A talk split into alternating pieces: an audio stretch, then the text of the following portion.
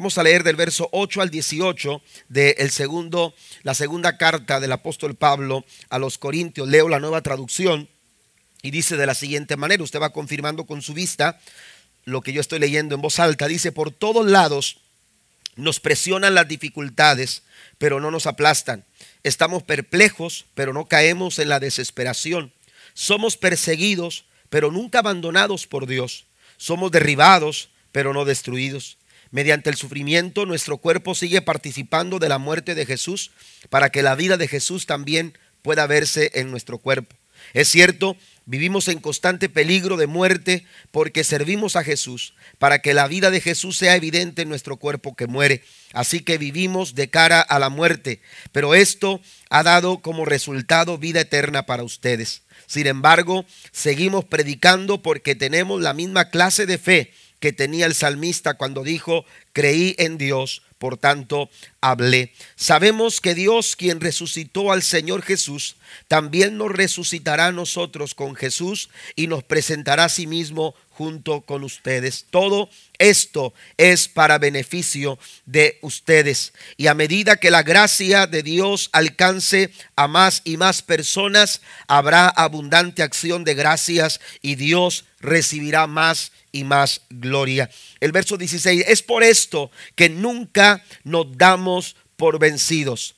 Nunca nos damos por vencidos, dice el, dice el apóstol Pablo. Aunque nuestro cuerpo está muriéndose, nuestro espíritu va renovándose cada día, pues nuestras dificultades actuales son pequeñas y no durarán mucho tiempo. Sin embargo, nos producen una gloria que durará para siempre y que es de mucho más peso que las dificultades. Dice, así que no miramos las dificultades que ahora vemos, en cambio, fijamos nuestra vista en cosas que no pueden verse, pues las cosas que ahora podemos ver pronto se habrán ido, pero las cosas que no podemos ver permanecerán para siempre. Amén. Permanecerán para siempre. Aquellas cosas que nuestros ojos pueden ver, se está refiriendo a nuestros ojos humanos, a nuestros ojos físicos. Estas cosas que nosotros podemos ver con tanta facilidad, esas pronto van a desaparecer. Dice, se habrán ido.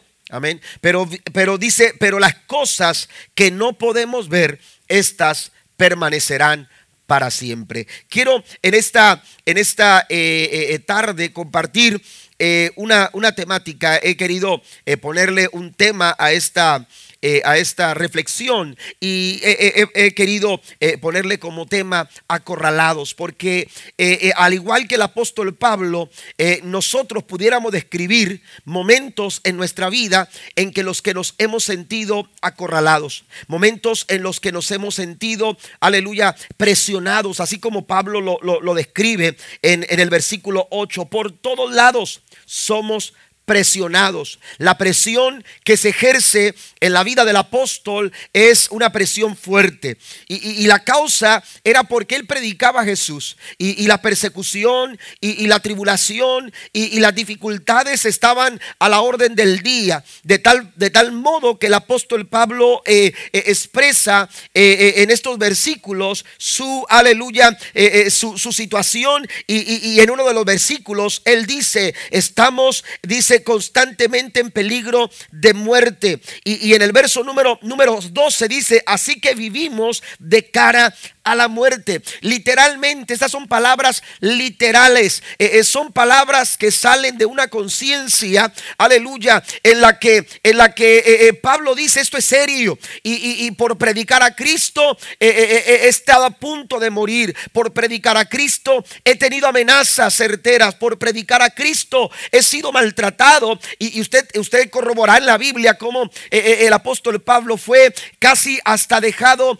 pensando en que ya está estaba muerto, en que ya los golpes habían, habían sido tantos que fue tirado a la orilla del camino diciendo, eh, Pablo ya está muerto, dejémoslo ahí. Pero de ahí se levantó Pablo y volvió a entrar a la ciudad y, seguir predicando al Cristo resucitado. Pablo se sabía consciente, aleluya, de la, de la situación tan, tan peligrosa eh, en la cual desenvolvía su ministerio. Las presiones, eh, las tribulaciones, tribulaciones, las dificultades. Eh, eh, eh, él, dice, aleluya, que aunque están presionados por las dificultades, estas, estas no me aplastan. Aunque estoy perplejo por lo que ven mis ojos, pero no caigo en la desesperación. Somos perseguidos, pero nunca abandonados por Dios. Somos derribados, pero no somos destruidos. Amén. Somos, aleluya, eh, eh, presionados por muchas dificultades. Eh, esta, esta, esta, situación, aleluya, quizás usted mismo la, ha vivido. quizás no al punto de, de decir, me veo de cara con la muerte, pero hay presiones que se ejercen sobre nosotros y que lo que están haciendo es desafiar nuestra fe. Están desafiando nuestra, nuestra fe si habremos de mantenernos fieles al Señor, si habremos de mantenernos firmes en nuestra profesión de fe, en nuestra declaración de fe, o, vamos a renunciar a ella. Pero en esos momentos en que la vida nos presenta una situación que nos acorrala, ¿cómo podemos nosotros responder? De la forma en que el apóstol Pablo lo hizo. Porque si usted eh, notó eh, eh, cómo, se va narrando las, las situaciones, el verso 13 puntualiza, sin embargo, es decir, lo que estoy pasando es difícil, sin embargo, dice, seguimos predicando. Amén. Seguimos predicando. Esto me, me suena como no bajamos la guardia. Amén. Seguimos adelante, más, más eh, en el verso 14 dice, sabemos que Dios quien resucitó al Señor Jesús, también nos resucitará a nosotros. Y en el verso 16 dice, y es por esto que nunca nos damos por vencidos. ¿Cómo lograr salir, aleluya, adelante a pesar de las presiones que la vida nos presenta? Yo quiero mencionarle tres cosas que veo, aleluya, y que pueden eh, ayudarnos a nosotros, aleluya, a mantenernos firmes en nuestra fe a pesar de las muchas presiones que quieren acorralar nuestra vida. La primera de ellas es que usted y yo tenemos que recordar a quién estamos sirviendo. Tenemos que recordar a quién servimos. Tenemos que recordar, aleluya, de qué lado nosotros estamos. Porque como seres humanos, lo que vemos nos abruma. Lo que vemos nos asusta, nos asustamos hasta de la sombra. Aleluya, nos asustamos hasta de las sombras, de, las cosas que parecen ser, que a final de cuentas no sabemos si realmente son. ¿Por qué? Porque eh, estamos ligados a, este, a este, tipo de, situaciones que pudieran asustarnos, que pudieran amedrentarnos, que pudieran de alguna manera, aleluya, llenar de temor nuestros corazones. Pero cuando tú estás consciente de qué lado tú estás y a quién tú sirves, a pesar de las presiones, a pesar de las dificultades, a pesar de las tribulaciones, tú sabes que tú estás del lado, aleluya, de aquel que todo lo puede, de aquel que todo lo sabe, de aquel que es poderoso para librarnos. ¿Cuántos dicen amén? De aquel que es poderoso para, para ayudarnos a salir adelante. Qué importante es saber o recordar a quien nosotros servimos. Pablo lo recuerda. Pablo, aleluya, lo recuerda y lo menciona, aleluya, en el versículo número, número 12 en adelante, cuando, cuando, cuando dice, así que vivimos de cara a la muerte, pero esto ha dado como resultado vida eterna para ustedes. Sin embargo, seguimos predicando porque tenemos la misma clase de fe que tenía el salmista cuando dijo, creí en Dios, por tanto hablé. Creí en Dios, sé en quien yo he creído, sé en quien yo he depositado mi confianza. Y si algo eh, es, de notar o de, eh, señalar eh, en la, en la narración del capítulo 4, hermanos, es la confianza y la seguridad con la que el apóstol Pablo habla. En medio de sus presiones, en medio de las dificultades, Pablo no pierde su confianza. ¿Cómo, es posible mantener esa confianza? Pablo recuerda a quién sirve. Pablo recuerda de qué lado él está. Y esa, y esa, esa seguridad, aleluya, esa seguridad se presenta gracias a que el apóstol Pablo, aleluya, está, está firme en la convicción de saber a quién está sirviendo. Es fácil amedrentarnos cuando, cuando nuestra seguridad no, no, no, eh, eh, no, está, no está firme en nuestros corazones. Y Satanás se vale, aleluya, de la, de, la ambigüedad a veces con la que nosotros nos movemos y actuamos. Amén. Eh, se vale de eso para de alguna manera amedrentar nuestros corazones. ¿Eh? al no sentirnos seguros, al no sentirnos con la confianza de dar un paso hacia adelante. Y, entonces Satanás juega con eso. Y entonces Satanás procura infundir temor. Y esa es una estrategia eh, eh, muy ávida del enemigo. Aleluya, inyectar temor, inyectar miedo al corazón, aleluya, de, las personas. ¿Para qué? Para perder la seguridad, para perder la confianza. Pero el apóstol Pablo dice, aunque estoy presionado, aleluya, aunque las presiones son muchas, estas presiones no me aplastan. Aunque, aunque estoy, aleluya, quizás eh, perplejo, pero dice, no caigo en la desesperación. Si usted va a Daniel capítulo 3, se dará cuenta que cuando Nabucodonosor eh, establece el decreto de que tenían que adorar su estatua. Y los jóvenes hebreos decidieron no hacerlo, aleluya, en la pregunta de Nabucodonosor fue la siguiente. Aleluya. No les preguntó por qué no lo hicieron. No les preguntó, aleluya, eh, eh, eh, por qué no adoraron la estatua. Por qué no doblaron sus rodillas. Por qué no se postraron de acuerdo a lo que yo había establecido. Él quiso intimidarlos. Él, aleluya, les presentó una situación y les dijo, ustedes, ustedes han escuchado del horno de fuego y ustedes saben de lo que puede ser capaz, aleluya, un horno de fuego que se calienta hasta siete veces más de lo, de lo acostumbrado. Él quiso intimidar él quiso de alguna manera llenar de pánico el corazón de estos jóvenes hebreos, que si bien eh, pudiéramos señalar que al ser jóvenes, quizás ellos, aleluya, eh, eh, pudieran haber tenido falta de carácter o, no saber responder como debían, sin embargo, estaban tan firmes en su fe que cuando Nabucodonosor les dijo, ¿y quién? ¿Quién podrá librarlos de, mi mano? ¿Quién podrá librarnos del horno de fuego ardiendo, de ardiendo? Aquellos muchachos dijeron, aleluya, hay algo que tú tienes que saber, Nabucodonosor. El Dios al cual nosotros servimos es capaz de librarnos de tu mano y de ese horno que has mandado a calentar siete veces. Den un aplauso al Señor en esta noche. Tenemos que estar conscientes, aleluya, de que servimos a un gran Dios, a un Dios tan poderoso, a un Dios tan maravilloso. Y esa seguridad, amados hermanos, eh, eh, en nuestro corazón es gracias a que, a que servimos a esa clase de Dios. Pablo dice, aleluya, a pesar de todas estas dificultades, a pesar de todas estas eh, situaciones, yo al igual que el salmista, yo lo puedo decir, creí en Dios. Creí en Dios. Pablo habla de cosas que lo tienen perplejo. Porque la verdad, hermanos, eh, eh, las situaciones con las que nos enfrentamos día a día, a veces nos asombran, a veces eh, nos superan, a veces eh, eh, se, hacen cada vez más fuerte y, pueden, pueden, captar, aleluya, nuestra, nuestra reacción y podemos estar perplejos, pero algo que Pablo puntualiza es que no se desespera. Amén. E, es difícil. Amén. E, e, es, es complicado.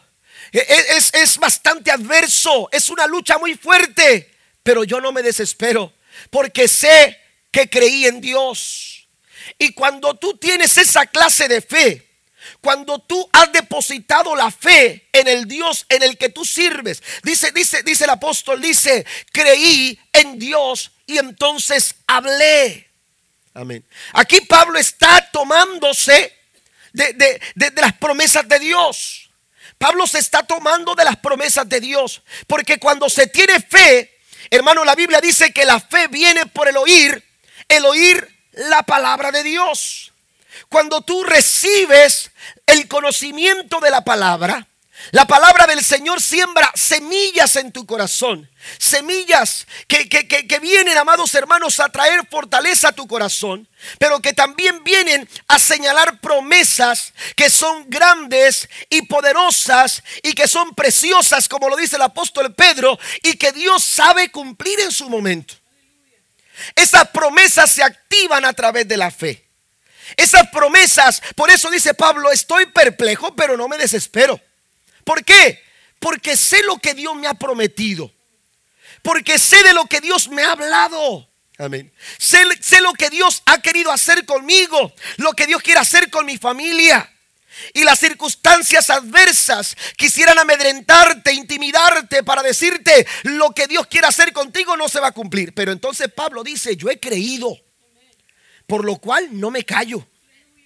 Yo he creído, por lo cual yo no me callo. Yo hablo las promesas del Señor. E, el salmista lo dice de otra manera. El salmista David lo dice o, lo dice específicamente de una forma tan, tan, tan interesante. Porque David dice, dice que muchas son las aflicciones del justo. Pablo habla de perplejidad.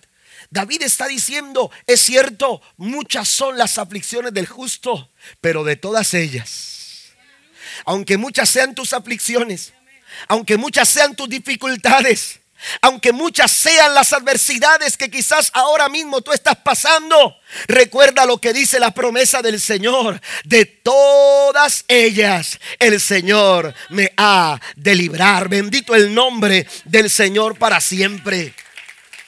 De todas ellas Dios, aleluya, ha dado una promesa.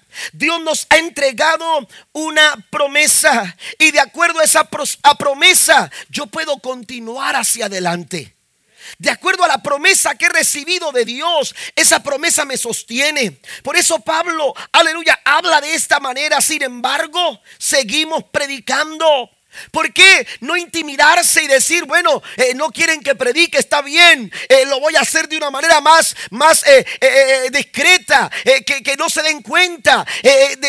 por, ¿Por qué? ¿Por qué no parar? ¿Por qué no evitar el enfrentarse a este tipo de situaciones? Pablo está sostenido en la promesa de que Dios es fiel, de que Dios está de su lado, de que Dios está, aleluya, está ayudándole para que siga adelante. La Biblia dice, mayor es el que está con nosotros. ¿Cuánto lo creen? Mayor es el que está con nosotros, mayor es el que está a tu lado, mayor es el que está sosteniendo tu vida, mayor es el que provee, aleluya, mayor es el que está eh, con nosotros que el que está en en contra de nosotros. No vamos a temer, no vamos a amedrentarnos, vamos a seguir adelante porque Dios es fiel, bendito su nombre para siempre. Vamos a seguir adelante. Recuerda a quien tú sirves. Recuerda a quien tú estás, estás sirviendo. Dios es un Dios tan poderoso que sabe respaldar a sus hijos. Número dos, también hermanos, no te desanimes. La segunda cosa que encuentro yo es el hecho de que, de que Pablo, aleluya, a pesar de las dificultades, Pablo, Pablo no se desanimó. Pablo, Pablo no se desanimó. Dicen que el desánimo es la peor bancarrota. Amén. La peor bancarrota. Podrá, podrán faltar muchas cosas, pero que no te falte el ánimo. Podrá faltarte la salud, pero que no te falte el ánimo podrá faltarte la economía, las finanzas, pero que, pero que tú tengas buen ánimo. El ánimo es muy importante, por eso dicen que la peor bancarrota es, es el desánimo. Un corazón desanimado, aleluya, pierde las expectativas. Un corazón desanimado pierde el rumbo. Un corazón desanimado, aleluya, no aspira absolutamente nada.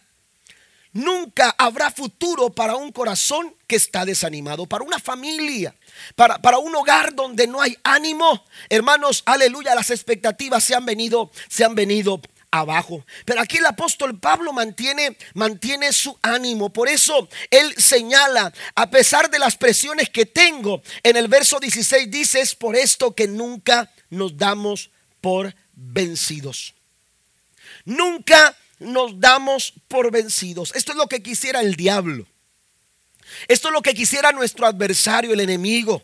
Que nosotros nos desanimemos, que, tiremos la toalla, como decimos comúnmente. Que, nos desanimemos, que, de alguna manera eh, desistamos de, de continuar hacia adelante. Pero Pablo nos anima, Pablo nos alienta a continuar. Porque a pesar de las dificultades, no, no tienes por qué renunciar, tienes que mantener tu estado, tu estado de ánimo. Por esto dice, nunca nos damos por vencidos, aunque nuestro cuerpo está muriéndose. Hay otras versiones que dice, aunque este cuerpo se gasta. Aunque estas fuerzas se van acabando, aunque físicamente nos vamos gastando, el apóstol Pablo señala una renovación en su espíritu, una renovación en su interior, una renovación que cada día se está realizando en su interior de tal forma que, es de ahí, no es de tus fuerzas físicas, no es de tus fuerzas, eh, eh, eh, no es de tu fuerza económica, de tu fuerza financiera. No es de la fuerza de tus recursos materiales. El apóstol Pablo habla de una renovación interior. Amén. De, una renovación en su corazón. Y, y, cuando hay una renovación en tu interior, las cosas se van a ver diferentes. Cuando hay desánimo, amados hermanos, las cosas se magnifican. Eh, eh, oiga, yo me pongo a pensar, ¿por qué David no miraba a Goliat como lo miraban los, el resto del pueblo de Israel? Amén. ¿Por qué David miraba a Goliat de una manera distinta? ¿Por qué se atreve a decir, yo voy a pelear contra este filisteo incircunciso? Había algo diferente en David. Y es que David tenía renovado su espíritu. David tenía renovado su corazón de tal manera que él miraba las cosas de una manera distinta. Satanás quiere desanimarte, Satanás quiere desalentarte y decirte, ¿sabes qué? Es en vano eh, seguir luchando, es en vano que sigas adelante, es en vano que, que sigas intentándolo. Pablo dice, no te des por vencido. Si tú quieres, aleluya, eh, seguir adelante, si tú, si tú te tomas de las promesas del Señor y tú te permaneces fiel a aquel, a aquel a cual tú estás sirviendo, tú tienes, aleluya, que cobrar ánimo y continuar. Porque cuando tu corazón se renueva, cuando tu espíritu se renueva, cuando tu interior se renueva, las cosas, aleluya, se ven completamente distintas. Mire lo que dice el apóstol Pablo. Dice, aunque nuestro cuerpo está muriéndose, nuestro espíritu va renovándose cada día. Verso 17, pues nuestras dificultades actuales. Amén. Mire cómo comenzó a decir en el verso 8. En el verso 8 dice que son muchas las presiones. En el verso 8 dice que está perplejo. En el, en el siguiente versículo, aleluya, dice el verso 9, somos perseguidos, somos derribados pero en el verso 17, el apóstol Pablo, hermano, dice que las dificultades actuales, dice, son pequeñas. Son pequeñas. Cuando tú estás siendo renovado continuamente por, por la presencia del Señor, ¿cuántos alaban a Dios? Cuando Dios renueva nuestro espíritu, cuando Dios renueva nuestros pensamientos, cuando Dios renueva nuestros corazones a través del Espíritu Santo, a través de la palabra de Dios, usted se está renovando. Cada vez que usted recibe la palabra de Dios en su corazón y abre su corazón para que esa palabra haya lugar en su vida, aleluya, su corazón, su espíritu, su alma, su ser es renovado por el poder de la palabra del Señor. Y cuando esto sucede, iglesia, cuando esto sucede, familia, esos problemas que parecían enormes, esas dificultades que parecían imposibles de enfrentar, esa lucha que parecía, aleluya, que, que venía a aplastarte, que venía a acabar con tus sueños, que venía, aleluya, eh, eh, arruinarte tu día, aleluya, a, distraerte, aleluya, de alcanzar el propósito, la meta. Todo eso, amados hermanos, que parecía eh, difícil de enfrentar, dice el apóstol Pablo, se vuelven pequeños. Estos problemas que estoy viviendo ahora, dice el apóstol Pablo, en la actualidad son pequeños. Satanás, aleluya, quisiera eh, hacernos sentir a nosotros ante las dificultades tan pequeñitos. Eh, Goliat le dijo a David, ¿quién eres tú para venir contra mí? Eres un niño. Saúl también se lo dijo. E, el hermano de David le dijo, Eliab, le dijo, muchacho, eres un curioso. Y recuérdate que la curiosidad mató al gato. Bueno, ese no es texto. David se pudo haber ido por todas aquellas cosas que escuchaba. Pero David, amados hermanos, aleluya, sabía que las presiones de la vida, aunque son muchas, son pequeñas. ¿Alguien dice amén?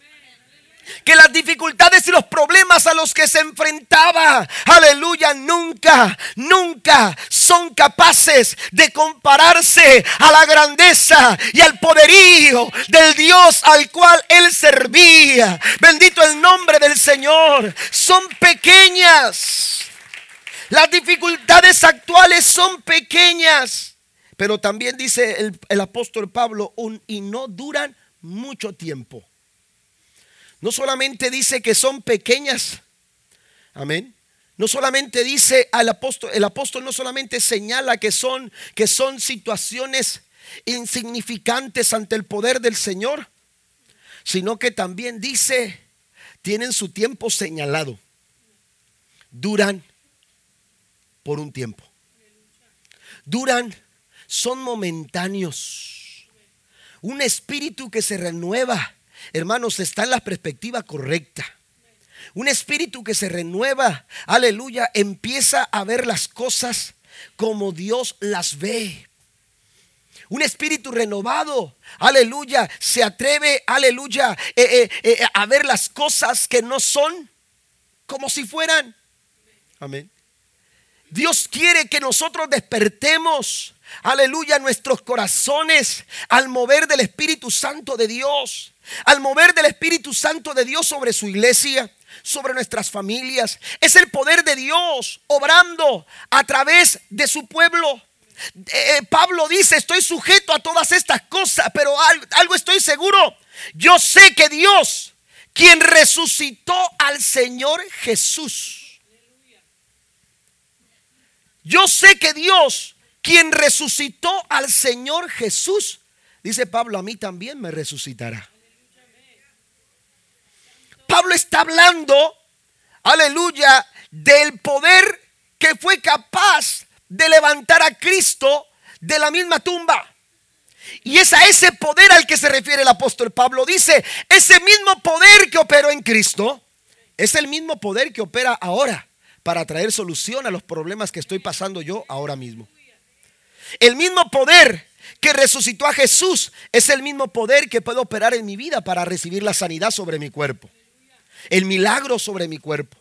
Es el mismo poder que puede restaurar mi matrimonio. Es el mismo poder que puede restaurar la situación eh, eh, eh, en la familia. Es el mismo poder que puede obrar un milagro para que yo pueda traer, recibir en mi vida, aleluya, la, respuesta que estoy esperando y, y que estoy pidiéndole al Señor. Cuando tú, aleluya, cuando tú estás siendo renovado en tu interior, el poder, el mover del Espíritu Santo de Dios, aleluya, se está se está manifestando, se está, aleluya, eh, eh, de alguna manera está obrando, eh, preparándolo todo para que tú puedas ver la gloria de Dios en tu corazón.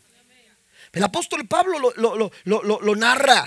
El apóstol Pablo está diciendo, aleluya, sin embargo, nos produce una gloria que durará para siempre y que es de mucho más peso que las dificultades. Amén.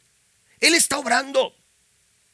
Y, Pablo, Pablo eh, se da cuenta que cada situación en su vida obra para su bien.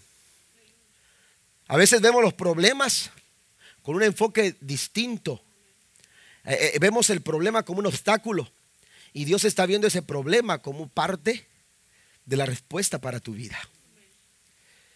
Es parte de algo que Dios está gestando, que Dios está, que Dios está, el plan diseñado del Señor Amén. El plan de Dios, un plan, aleluya, perfecto de Dios. Por eso dice el apóstol Pablo, aleluya, el apóstol Pablo dice, nos produce una gloria que durará para siempre y que es de mucho más peso que las dificultades. Necesitamos, hermanos, recordar a quién servimos. Necesitamos también mantener el ánimo aún en medio de las dificultades. Si usted va a Éxodo en el capítulo 14, se dará cuenta, hermano, que cuando el pueblo salía para, para, para, para rumbo a la, a la tierra prometida, el primer obstáculo que enfrentaron ya en su peregrinar hacia la tierra prometida fue la extensión del mar, que estaba delante de ellos. Y ante, ante tal situación, ellos, la Biblia dice que empezaron a desanimarse, empezaron a perder el ánimo, pensaron que morirían y le dijeron a Moisés, Moisés, ¿por qué nos has sacado de Egipto para morir en el desierto? Amén. Para morir en el desierto. Ellos, ellos pensaban, aquí todo terminó, aquí todo se acabó, hasta aquí llegamos, porque ellos decían, ¿cómo podemos? No podemos retroceder porque vienen detrás de nosotros los egipcios. No podemos avanzar porque está delante de nosotros el mar. No podemos ni mirar a la derecha ni a la izquierda. ¿Por qué? Porque tenemos impedimentos naturales, montañas que no nos permiten seguir hacia adelante. ¿Qué es lo que vamos a hacer? Estaban literalmente acorralados. Estaban literalmente acorralados. En esos momentos complicados de la vida, Qué importante es tener una, un corazón que se está renovando en la presencia maravillosa del Señor. Porque aquel que está siendo renovado, hermano, dice el apóstol Pablo, así que no miramos las dificultades que ahora vemos. En cambio, fijamos nuestra vista en cosas que no pueden verse. Amén. En las cosas que no se pueden ver.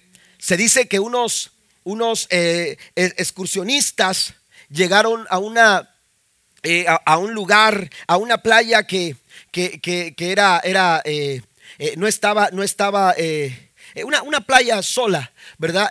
no había, habían plantado un campamento con, con, otros grupos y entonces empezaron a explorar todo aquel territorio y, salieron a diferentes partes. Y este grupo eh, eh, se, alejó más de lo que, de lo que habían eh, dicho que, se podían retirar. Pero estando allá se dieron cuenta que apenas tenían tiempo para regresar al campamento, pero los alcanzó la noche. Y entonces, en un lugar que no conocían, en un lugar eh, donde, donde ellos no sabían, aleluya, eh, eh, su, cómo estaba, cómo estaba las ubicaciones y todo eso. Ellos empezaron a avanzar queriendo caminar a la orilla de la, de la playa. Eh, eh, porque ellos decían, si vamos por la orilla de la playa, vamos a poder llegar al campamento sin eh, perdernos. Pero la, verdad es que se fueron, se fueron, este, el mar se empezó a quedar a un lado y empezaron a subir como una montaña. Y entonces el mar quedaba abajo, pero estaba tan oscuro que, que, empezaron a tener mucho miedo y a tener mucho pánico. Empezaron a ver cómo empezaban a bajar otra vez a la superficie del mar. Pero en ese, en ese querer avanzar en la oscuridad de la noche, eh, eh, ya no tenían un rumbo claro de a dónde ellos tenían que, que avanzar. De pronto fueron sorprendidos por un río. Y, ellos traían sus, sus provisiones y cuando vieron el río no sabían, no sabían si el río estaba, estaba profundo, qué tan largo estaba, eh, eh, eh, qué, posibilidades tenían para poder, para poder este, seguir adelante. Y entonces se preguntaron, ¿qué hacemos? Y uno de ellos dijo, pues tenemos que seguir adelante, tenemos que avanzar, no podemos quedarnos aquí en la noche, no podemos pasar la noche aquí. Y entonces decidieron cruzar el río y mientras cruzaban el río empezaron a, perder sus mochilas, empezaron a perder todas las pocas provisiones que tenían. Y entonces eh, eh, lograron cruzar, a pesar de que el río era un río que estaba profundo, lograron cruzar y, a final de cuentas lograron llegar hasta donde estaba el campamento. Cuando les preguntaron qué es lo que había sucedido en la mañana, dijeron, mira, eh, pasamos por aquí, pasamos por allá. Y entonces decidieron regresar por ese camino. Y cuando regresaron, fue su sorpresa la sorpresa de ellos fue que eh, eh, por el lugar donde ellos pasaron, porque ellos regresaron a ver si encontraban las, las mochilas eh, por algún lado a la orilla del río. este, y cuando regresan, hermanos, para su sorpresa, ellos se dieron cuenta que a tan poquita distancia había, hermanos, un puente improvisado. Amén. Un puente improvisado. Sí. Que, que, que les había aleluya, les de haber sabido, ellos hubiesen cruzado por ahí y hubiesen evitado el peligro de un río profundo. Hay momentos en nuestra vida, amados hermanos, en que Satanás quiere, quiere llevarnos a una situación similar. Satanás quiere que nosotros nos sintamos tan presionados para no ver todo lo que Dios quiere hacer en medio de nuestras dificultades. Pero yo te quiero decir en esta noche que Dios ha preparado todo lo que tú necesitas para que tú puedas pasar y puedas cruzar y puedas tener la victoria aún en medio de las dificultades. Den un aplauso fuerte al Señor. Recuerda a quién, a quién sirves. No te desanimes, pero también es importante que usted aprenda a escuchar la voz de Dios. Que usted aprenda a escuchar la voz de Dios. El apóstol Pablo, el apóstol Pablo, aleluya, había aprendido a escuchar la voz de Dios aún en el silencio. Aún en el silencio de una cárcel. En medio de la oscuridad. En medio del sufrimiento y en medio del dolor. Él había aprendido a discernir la voz de Dios para su vida. Por eso él dice, pues las cosas que ahora podemos ver pronto se habrán ido, pero las cosas que no podemos ver permanecerán para siempre. La voz de Dios, aleluya, al corazón de, sus hijos, hermanos, aleluya, eh, eh, es, es, es una bendición. Si usted va a Deuteronomio capítulo 28, ya estoy terminando. Si gustan pasar los músicos, por favor. En Deuteronomio capítulo 28, la Biblia nos dice en el versículo 1 y 2, si obedeces al Señor tu Dios en, en todo y cumples cuidadosamente sus mandatos que te entrego hoy, el Señor tu Dios te pondrá por encima de todas las naciones del mundo. Si obedeces al Señor tu Dios, recibirás las siguientes bendiciones. Hay muchas bendiciones cuando usted aprende a escuchar la voz de Dios. Satanás, dice el apóstol Pablo, dice, estamos presionados por muchas dificultades, estamos perplejos, estamos atribulados. Hay tantas cosas que buscan amenazarnos. ¿Por qué? Porque tiene un objetivo. Tiene el objetivo de distraernos, de desatender lo que realmente es importante. Por eso en los momentos complicados pareciera que el apóstol Pablo está diciendo, cierren sus ojos a las cosas que se ven. Porque cuando tú fijas tu mirada a las cosas que se ven, tú puedes perder de vista las cosas que realmente tienen valor. Las cosas que realmente Dios, aleluya, quiere que tú atiendas. Por eso es importante aprender a escuchar la voz de Dios. La voz de Dios que habla en nuestros corazones. La voz de Dios que resuena en nuestros pensamientos. Si usted va a Jeremías en el capítulo 29, se dará cuenta, hermanos, que el pueblo estaba en cautividad. El pueblo estaba pasando por momentos muy complicados. Pero Dios habla a través del profeta Jeremías que estaba siendo cautivo también. Jeremías también estaba siendo cautivo. Él mismo estaba experimentando un tiempo de esclavitud. Pero Dios, amados hermanos, se deja escuchar aún en medio de nuestras dificultades. El pueblo, el pueblo eh, eh, eh, pensaba, aleluya, que de alguna manera las cosas, las cosas ya no iban a resultar como ellos pensaban, de acuerdo al plan. Pero Dios les recuerda en el versículo 11, yo quiero que sepan ustedes que yo tengo grandes planes para ustedes, que yo tengo grandes planes para su vida, que yo tengo pensamientos agradables para ustedes. Cuando tú fijas tu mirada a las dificultades, cuando tú fijas tu mirada en las adversidades, el enemigo quiere capturar tu mente. El enemigo quiere cautivar tus eh, captar tus pensamientos. El enemigo quiere distraer tus sentidos para que no escuches, para que no veas, para que no percibas lo que Dios quiere hacer en tu vida y en tu familia. Por eso el apóstol Pablo dice, yo no me dejo llevar por las cosas que se ven, porque las cosas que se ven son pasajeras. Son pasajeras.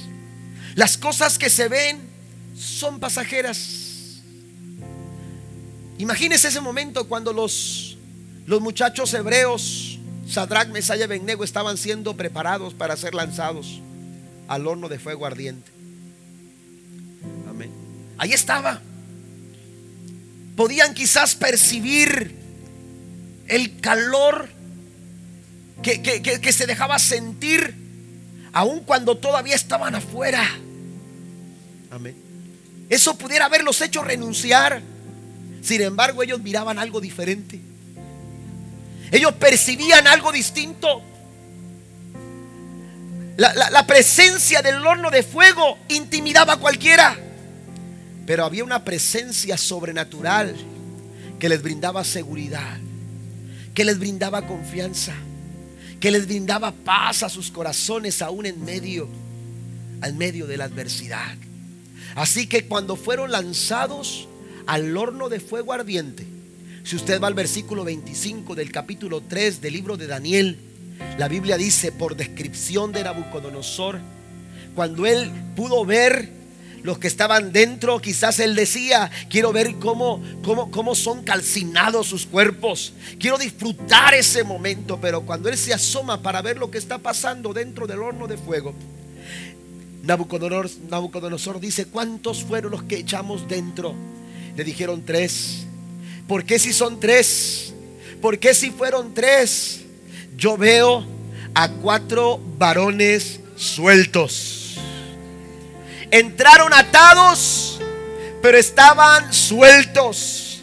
Pero ¿sabe qué es lo que me impresiona? Lo que me impresiona es que Nabucodonosor dice, los veo sueltos y que se pasean. Las cosas que se ven esas vendas que el enemigo ha querido poner en tu vida para detenerte, para que no avances. Ese horno de fuego que ha mandado arder siete veces más de lo acostumbrado. Es pasajero. Es momentáneo. Pronto va a desaparecer. Porque las cosas que se ven son pasajeras. Pero las cosas que no se ven aquellas que se perciben por la fe, aquellas que se perciben, aleluya, por, por el mover del Espíritu Santo de Dios en tu vida, esas cosas son eternas. Bendito el nombre del Señor. Póngase de pie en esta noche. Aleluya, Dios. Dios está moviendo. Dios está queriendo obrar en tu vida. Dios está queriendo darte la respuesta que tú necesitas. Pero para poder ver lo que Dios quiere hacer en tu familia, en tu casa, en tu vida, en tu ministerio, en esa tarea que Él te ha comisionado para poder ver la gloria de Dios en tu vida. Tú tienes que escuchar la voz de Dios. Tú tienes que escuchar la voz de Dios. Y cuando Dios habla, aleluya, cuando Dios habla, cuando Dios habla, las tormentas calman. Cuando Dios habla, amados hermanos, el viento, el viento se detiene. Cuando Dios habla, aleluya, al puro sonido de su voz. Aleluya, nadie, nadie se puede levantar en contra de la voz de Dios. Por eso, por eso el libro de los Deuteronomio, en Deuteronomio capítulo 28, el Señor nos recuerda si tú escuchas mi voz y la obedeces, todas estas bendiciones, usted las puede enumerar con más calma en su casa. Pero hay tantas bendiciones que están esperando a que nosotros escuchemos la voz de Dios. Y esta noche Dios quiere hablar a tu corazón. Dios quiere hablar a tu corazón. Yo no sé cuántos estemos listos para escuchar la voz de Dios en esta hora. Pero necesitamos que la voz de Dios resuene en nuestro.